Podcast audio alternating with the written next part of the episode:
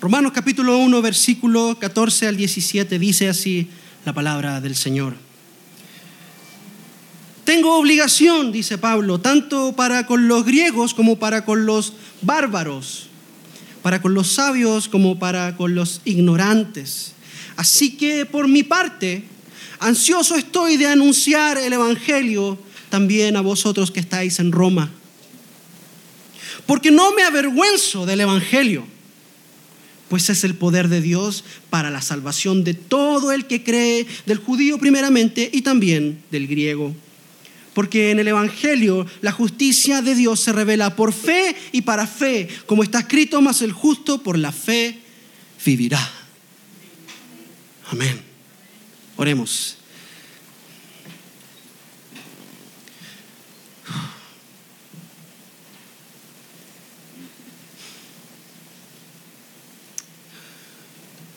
Señor, Señor, yo sé que soy inmerecedor de hablar de tu evangelio. Yo sé que mis palabras y mi boca, Señor, es, una, es una boca contaminada por este mundo, Señor. Y del solo pensar de que, de que mi lengua saldrán palabras santas acerca de tu santo evangelio, tiemblo en este momento y te pido, Señor, que tengas misericordia de mí. No es en el valor que da el talento que me puedo parar aquí hoy. No es en el valor que da el haber estudiado homilética, hermenéutica, ni nada de eso, Señor. Es en el valor de tu llamado. Porque fuera de eso yo sé, Señor, que sería consumido de solamente mencionar el nombre de Cristo. Pero por la gracia tuya, hoy aquí estamos, Señor, para escuchar acerca de tu santo evangelio. Háblanos con poder y con autoridad. Te lo pido en el nombre de Jesucristo, nuestro Señor. Amén. Amén. Tome asiento. Hermanos, ¿para qué existe la iglesia? No me responda. ¿Para qué existe la iglesia? La iglesia de Cristo, la verdadera iglesia. No estoy hablando de las instituciones, no estoy hablando de los puestos políticos dentro de las diferentes organizaciones eclesiásticas, ¿cierto? No estoy hablando de la iglesia de Cartago, no estoy hablando de este templo, estoy hablando de la iglesia universal e invisible de Jesucristo. ¿Para qué existe? ¿Cuál es la razón de existir nuestra? Y esta es una pregunta con la que muchas personas se han confundido en estos últimos años, hermanos. Anda mucha gente confundida acerca de cuál es la labor de la iglesia. Permítame decirle algo, la iglesia no existe para evitar que se legalice el aborto, por ejemplo, en nuestro país. Bueno, nosotros no existimos para eso. Ni tampoco la iglesia existe para luchar en contra de la ideología de género. Si sabe a lo que me refiero, ¿cierto? La iglesia no existe para evitar que se entreguen las, las ¿cómo se llaman estas? Las agendas, eh, los programas del MEP, del Ministerio de Educación, a nuestros niños, ¿cierto? Enseñándonos que, que un hombre y un hombre pueden ser una familia. ¿Me explico? No existimos para eso, la verdad. Tampoco existimos, hermanos, para hacer obras sociales. La iglesia no existe, hermano, para ser una ONG. La iglesia existe por un propósito. Y solamente uno. Y ese propósito por el cual la iglesia existe es proclamar el Evangelio de Jesucristo a todo lo que se mueve, a toda criatura. Ahora, con el objetivo de llevar el Evangelio a más personas, es que nos metemos en cosas sociales, ¿cierto? Nos metemos en política, en educación, en la filosofía. pero es porque queremos llevar el Evangelio de Cristo a esos rincones. No lo hacemos porque sí nada más. Lo hacemos con el objetivo de cumplir nuestro propósito, que es llenar la tierra con el Evangelio. Porque si solamente hacemos estas actividades, actividades sociales, si solamente estamos protestando por la ideología de género, o por el aborto, o por las agendas del MEP, Si solamente hacemos eso sin proclamar el Evangelio de Jesucristo, entonces lo único que estamos haciendo es activismo carnal. Es carnalidad eso, hermano. ¿Por qué es una carnalidad? Porque solo se ocupa de esto, de lo que usted puede tocar, pero no afecta la eternidad de las personas. Hermanos, construir una casa, por muy valioso y hermoso que sea, y ahora muchos de ustedes están participando en la construcción de la casa acá a la vuelta, ¿cierto? Por muy valioso, por mucho que ayude a la familia aquí en esta tierra, no afecta la eternidad de esas personas. Y nuestro propósito, hermano, es eterno. Tiene que ver con la proclamación del Evangelio. Hermanos, debemos recordar que el poder de Dios no se manifiesta en nuestro activismo. El poder de Dios no se manifiesta en nuestro activismo. El poder de Dios se manifiesta en el Evangelio. En el Evangelio de Jesucristo. En ese mensaje maravilloso por medio del cual usted y yo hemos sido salvados. Hermano, y al comenzar el año, este año, porque este es el primer sermón del año, ¿cierto? Y muchas iglesias se están reuniendo ahora. Y yo pasé por fuera de muchas iglesias, estaban cerradas lamentablemente. Bueno, todos necesitan vacaciones. Pero muchas iglesias hoy están haciendo sus resoluciones de año nuevo. Y están haciendo, planificando para el año. ¿Cuáles van a ser nuestras metas? ¿Cuáles van a ser nuestros objetivos de este año? ¿Cierto? Y muchas iglesias están planificando, bueno, queremos crecer el doble este año, queremos tener el doble de audiencia este año, queremos construir tantas casas, queremos repartir tantos filtros, ¿cierto? Es maravilloso todo eso, pero en última instancia no podemos controlar nada de eso. Lo único que usted y yo podemos controlar es si predicamos o no predicamos el Evangelio a nuestra comunidad. Es tiempo, hermano, que nosotros vivamos el propósito por el cual Dios nos llamó, que es predicar el Evangelio de Cristo a toda nuestra comunidad y dejar que sea Él quien añada a las personas, a quienes han de ser salvos, como dice Hechos, ¿cierto? Como lo hacía Dios y lo sigue haciendo hoy. Hermano, el Dios de Hechos es el mismo Dios que tenemos usted y yo. Y Dios sigue añadiendo a su iglesia a quienes han de ser salvos por medio de la predicación del Evangelio. Y mi objetivo hoy, en esta mañana, no es solamente decirle que tenemos que predicar el Evangelio este año. Porque la pregunta no es si debemos, ¿cierto? Creo que eso está más que claro. La pregunta no es si usted debe predicar el Evangelio. Porque déjeme decirle algo, usted debe predicar el Evangelio. Esa no es la cuestión, no es el asunto. El asunto es cómo lo hacemos. Porque Dios ha llamado a cada uno de nosotros a ser embajadores de su reino, no solo el pastor. La pregunta es cómo. ¿Cómo lo hacemos? El texto nos muestra tres formas, tres actitudes, tres disposiciones en el corazón que tenemos que tener. Y eso es lo que vamos a ver ahora. Eso es lo que vamos a ver en esta mañana. En primer lugar, el texto nos muestra cómo debemos predicar el Evangelio en primer lugar con un sentido de obligación. Escuche esto, con un sentido de obligación. Es nuestra obligación, no es nuestra opción. Alguien por ahí dijo, no es la gran omisión, no es la gran sugerencia, es la gran comisión. Hemos sido comisionados. Como la palabra comando, yo te comando a ir, te envío es un mandamiento, es una obligación que usted y yo tenemos. Lo que Pablo dice acá, tengo obligación de compartir el Evangelio. No tengo opción. En otro, en otro pasaje Pablo dice, ay de mí si no predico. Usted y yo tenemos una obligación para con Dios y para con el mundo de llevar el Evangelio de Cristo. No hay escapatoria, hermanos. Espiritualmente usted y yo estamos contra la espada y la pared. Y permítame hacer un pequeño desglose de estas dos palabras. Tengo obligación. La palabra tengo, en el griego original es la palabra Amy, de donde viene la palabra yo soy. Es, un, es como el, en inglés el verbo to be, es como el ser y estar, ¿cierto?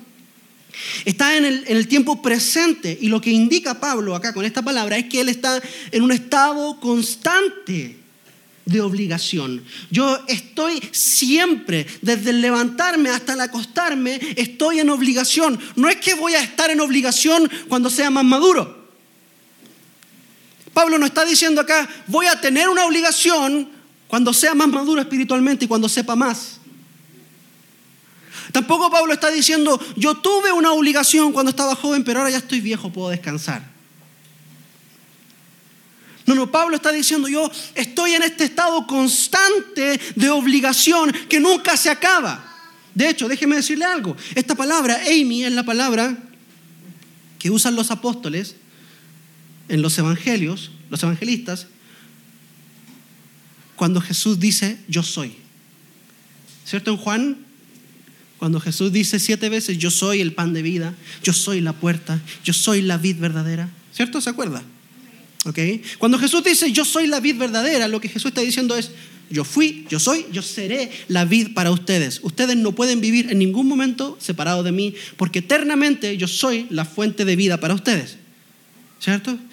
Jesús nunca deja de ser la vid. Jesús nunca deja de ser la puerta.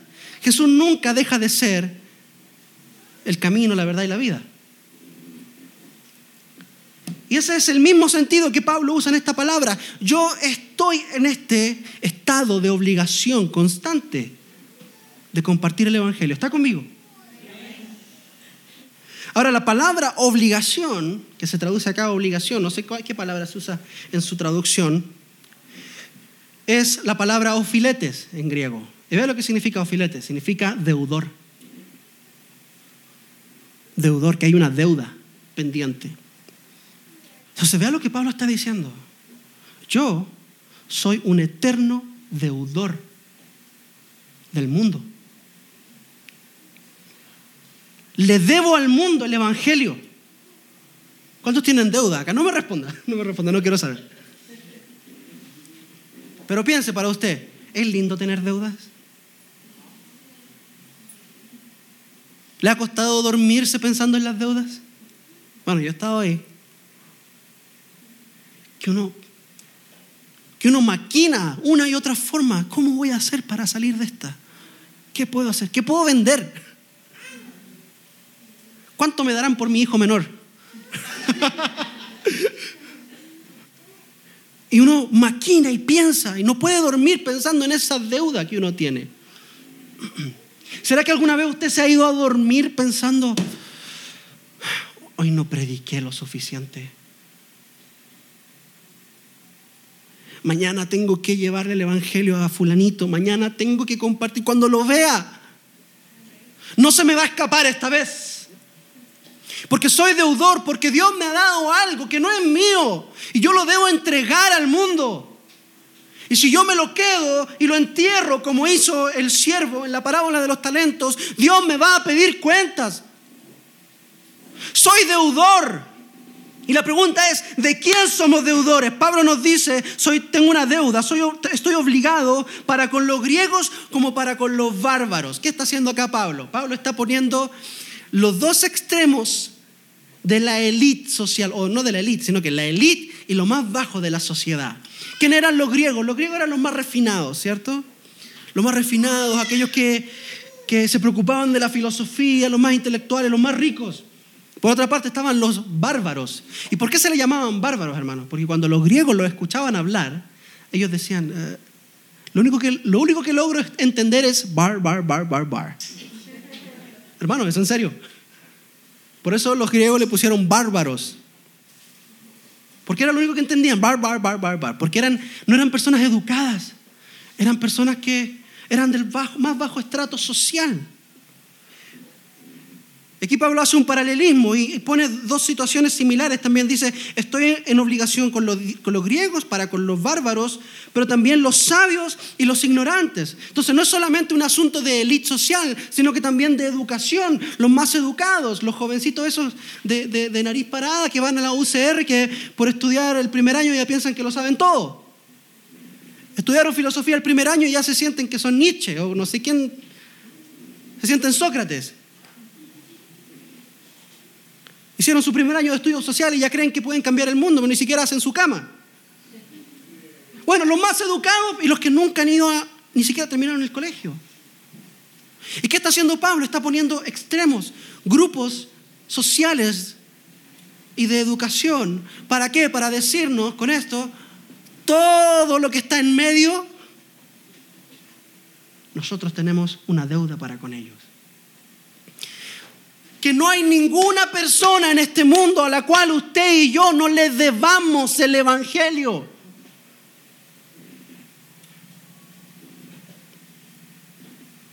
Hermano, por acá pasa todo tipo de gente. Todo tipo de gente, hermanos. Hasta gringos pasan por acá, ¿cierto?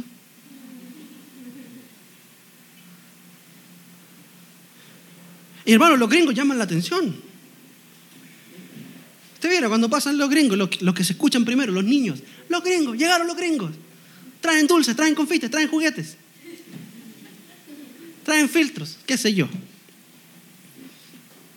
Y pasa también gente que si usted no pone cuidado, usted no se da cuenta. Porque a los ojos de este mundo son tan insignificantes que preferimos ignorarlos. A todos ellos, usted y yo les debemos algo. Somos deudores. Si este año vamos a ponernos una resolución en el corazón que sea mirar a cada ser humano que se nos atraviesa como un blanco del Evangelio, como alguien digna de recibir el mensaje que usted ha recibido.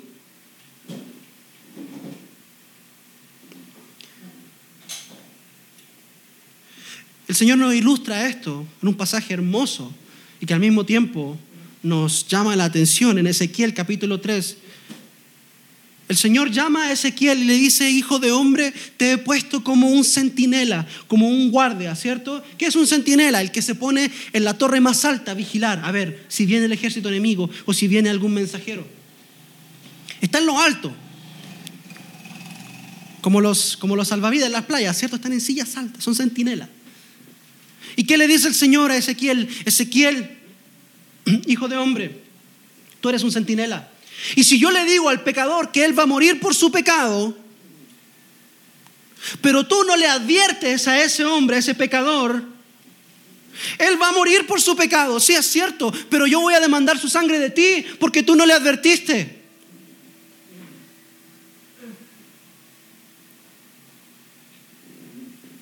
Cuando yo le dé mi palabra, si tú no le adviertes, tú eres responsable por su sangre.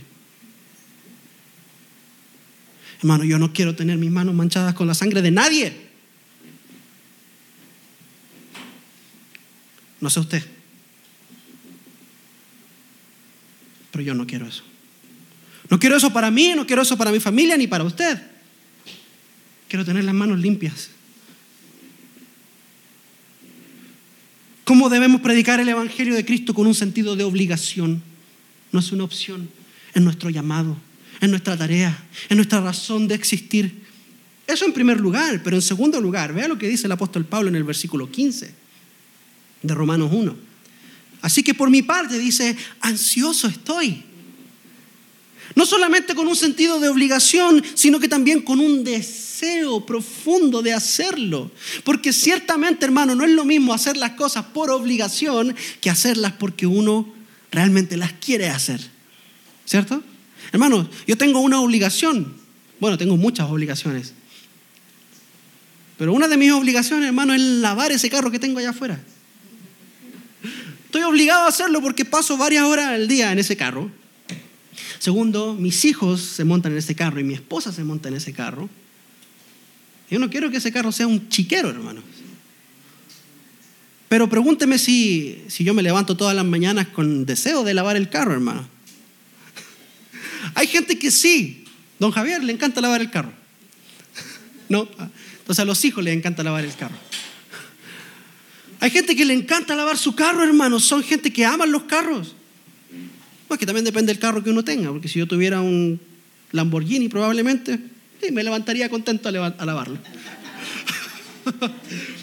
Pero como nunca voy a tener un Lamborghini, tal vez nunca voy a tener la disposición de hacerlo. pero ve que hay una diferencia entre hacer las cosas porque hay una obligación y hacerlas porque hay un deseo. Y el apóstol Pablo dice que no solamente él tiene la obligación de hacerlo, sino que también él está ansioso de hacerlo, tiene un deseo en su corazón. Vea, la palabra acá, estoy ansioso, la palabra ansioso es la palabra próximos en griego. Próximos y se puede traducir como listo, pero no es un listo de como está listo para salir, ya tengo las llaves, tengo el celular, estoy listo. No, no, no, es un listo como un caballo de carrera, listo para salir. ¿Alguna había visto un caballo de carrera antes de salir? Bueno, están ansiosos, desesperados. Desesperados por salir. Ábrame esta puerta porque si no me la abren en los siguientes tres segundos yo la voy a desbaratar. Y esa es la actitud que Pablo dice que él tiene para compartir el Evangelio. No solamente estoy obligado, pero estoy listo. ¿Dónde hay más gente? Échenmelos a todos, yo les predico a todos.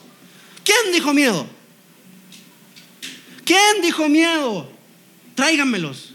A los más incrédulos, tráiganmelos. A los ateos, tráiganmelos. A los incrédulos, tráiganmelos. Aquellos que tienen hambre, tráiganmelos. Estoy listo, estoy preparado, quiero hacerlo, lo deseo hacer. No puedo callarme, debo hacerlo. Estoy ansioso, no me van a callar. No me puedo callar.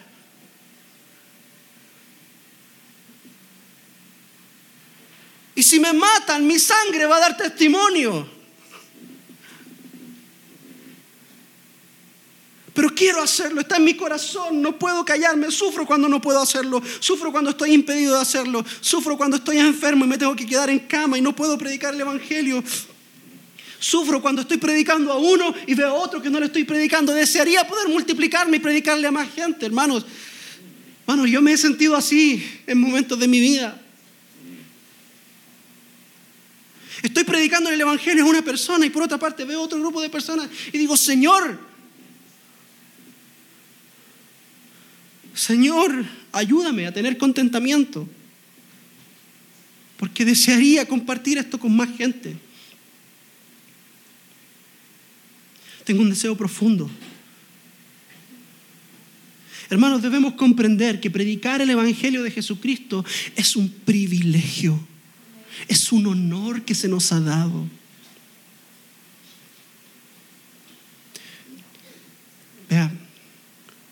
¿Quiénes son los mejores mensajeros que Dios tiene? No somos nosotros. No somos los seres humanos los mejores mensajeros de Dios. Son los ángeles, hermano. Por eso se llaman ángeles, porque ángel significa mensajero, ¿cierto? Del griego mensajero, del griego ángel. De hecho, la palabra ángel es una transliteración de la palabra mensajero en griego y la palabra malach en hebreo, que significa mensajero. Entonces Dios ya tenía mensajeros perfectos. Y Dios pudiendo escoger a ángeles para predicar el Evangelio a toda criatura, ¿sabe qué hizo Dios? Nos escogió a nosotros. Nos dio el honor a nosotros, que no lo merecíamos. Y la Biblia nos dice en 1 de Pedro capítulo 1 versículo 12 que cuando el Evangelio es predicado en este mundo, los ángeles anhelan mirar ese acontecimiento. Los ángeles están en el cielo, quizás pensando, quisiera estar ahí, quisiera ser yo el que está compartiendo este mensaje. Ve hermano, déjeme contarle una historia. Yo tengo un amigo que él toca instrumentos, pero honestamente no es un gran músico, él es bastante malo.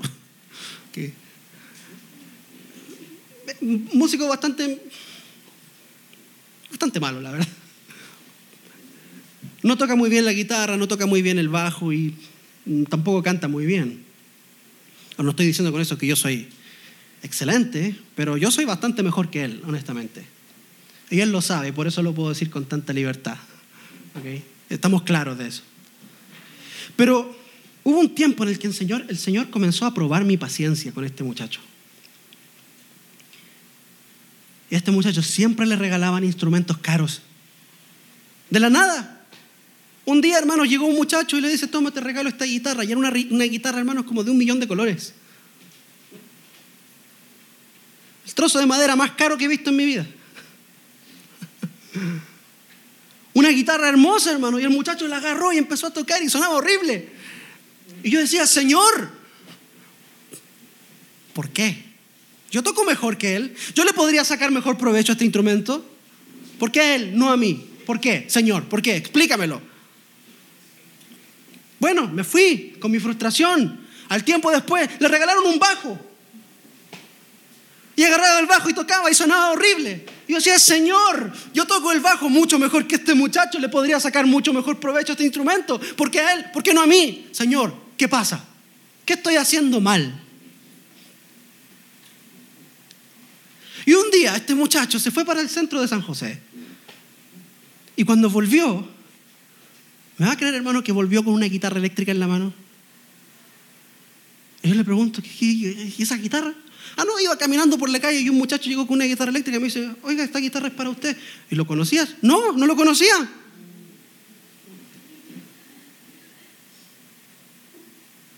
Hermano, yo me quería tirar del puente.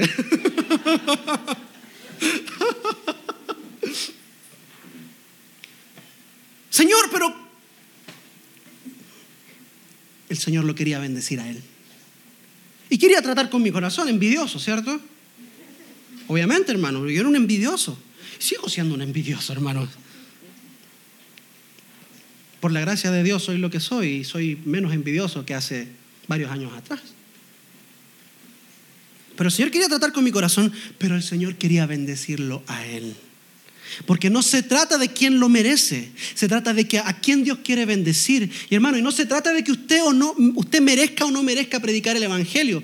Dios ha puesto en vasos de barro un contenido glorioso. Usted y yo somos vasijas de barro, pero lo que importa no es la vasija, es lo que está adentro. Y Dios nos ha dado su evangelio para compartir. Y es un privilegio, un honor y un placer hacerlo. Que lo hagamos con gusto. No solo porque es una obligación, sino porque es un placer hacerlo. Es una bendición. Es un privilegio. Abrir la boca y proclamar el nombre que es sobre todo nombre. ¿Cuántos dicen amén? En último lugar, hermanos, ¿cómo debemos predicar el Evangelio? No solamente con un sentido de obligación y con un deseo profundo de privilegio, sino que también debemos hacerlo sin vergüenza. Sin vergüenza, hermano. ¿Qué dice Pablo en el versículo 16? Porque no me avergüenzo del Evangelio. No me avergüenzo del Evangelio en un mundo y a los ojos del mundo posiblemente Pablo tendría muchas razones para avergonzarse del Evangelio. Muchas, hermanos.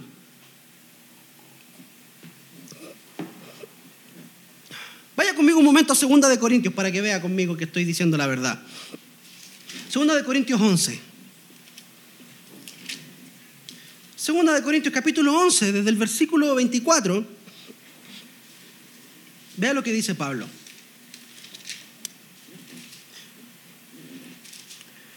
Cinco veces, no una, no dos, no tres ni cuatro Cinco veces, dice Pablo, he recibido de los judíos 39 latigazos.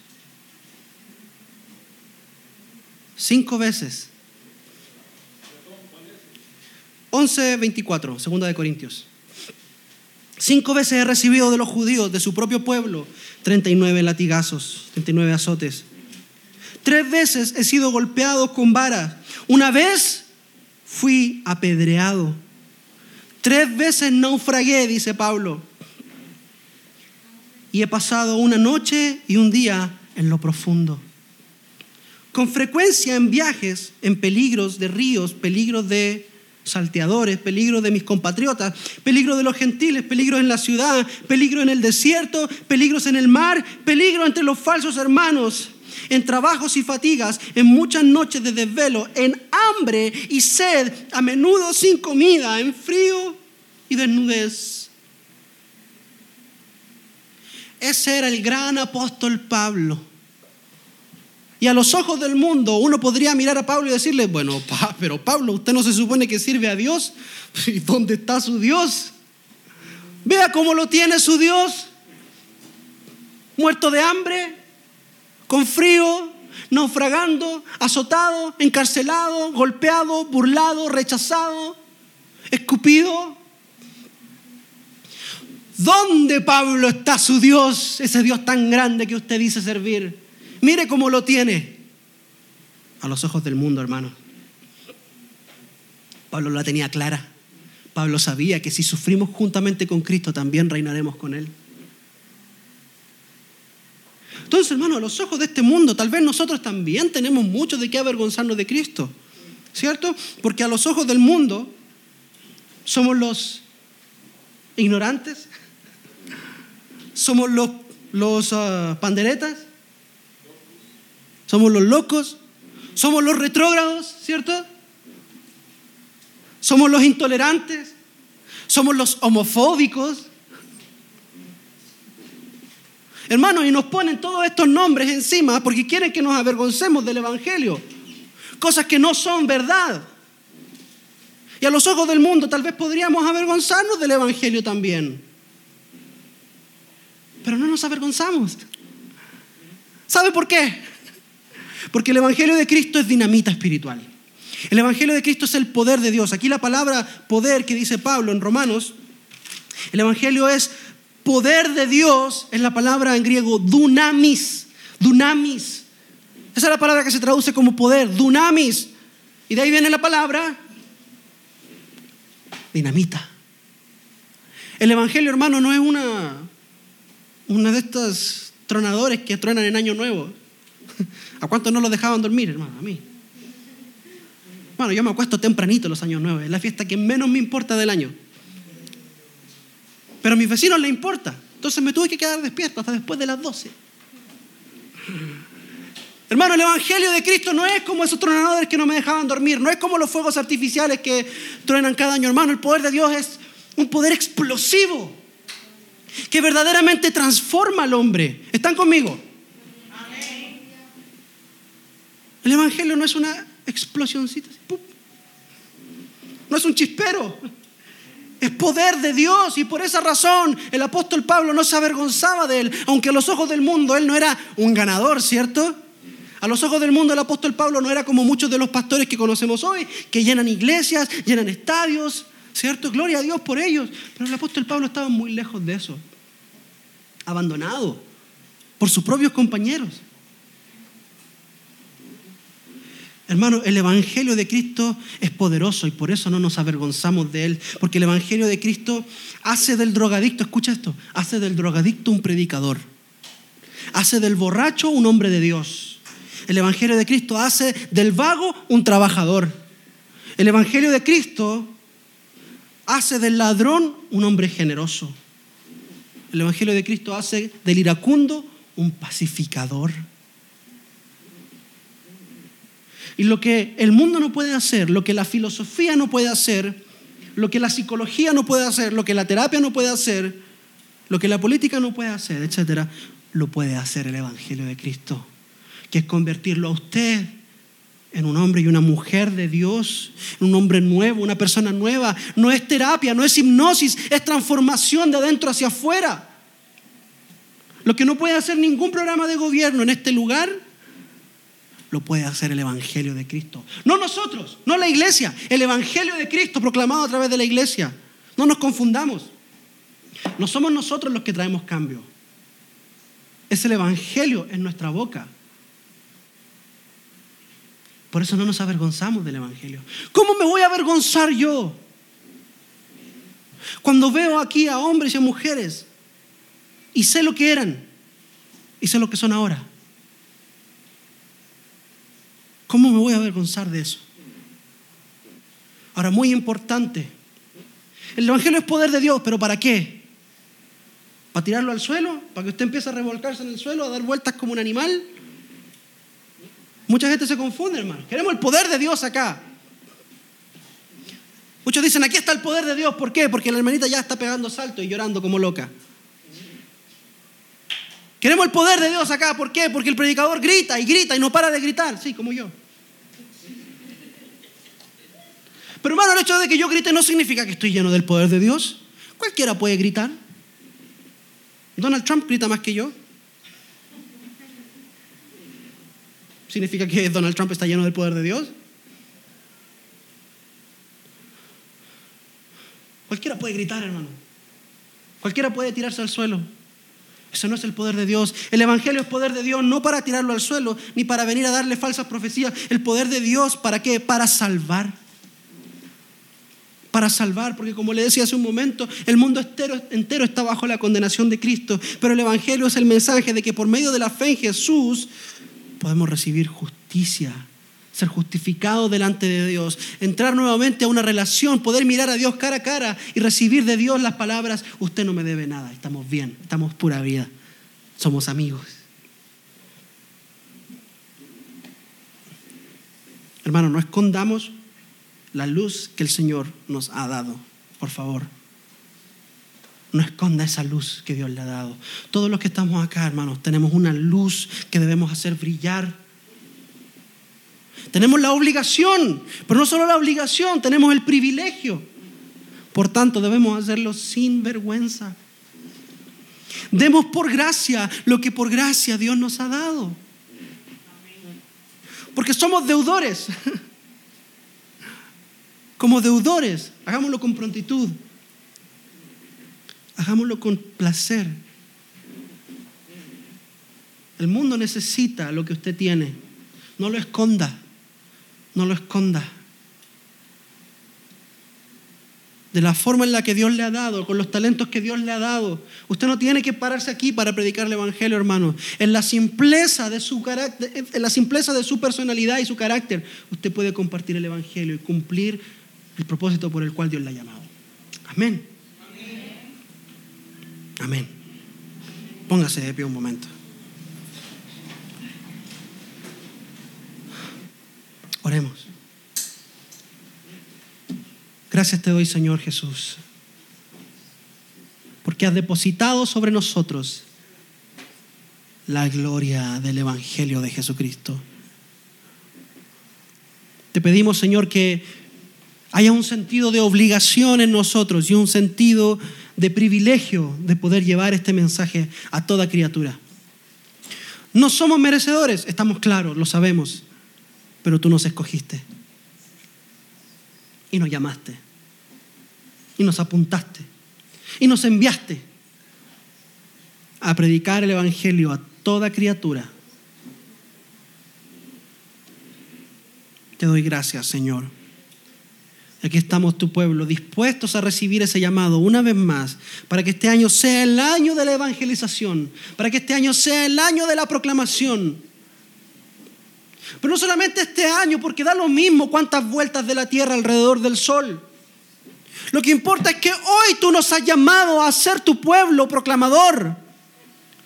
Hoy, no mañana, hoy tenemos la oportunidad de dejar al mundo saber de que hay un Salvador y solo un Salvador y su nombre es Cristo Jesús. Muchas gracias Dios. Muchas gracias por esta oportunidad que tú nos das. En el nombre de Jesucristo, nuestro Señor. Amén. Amén.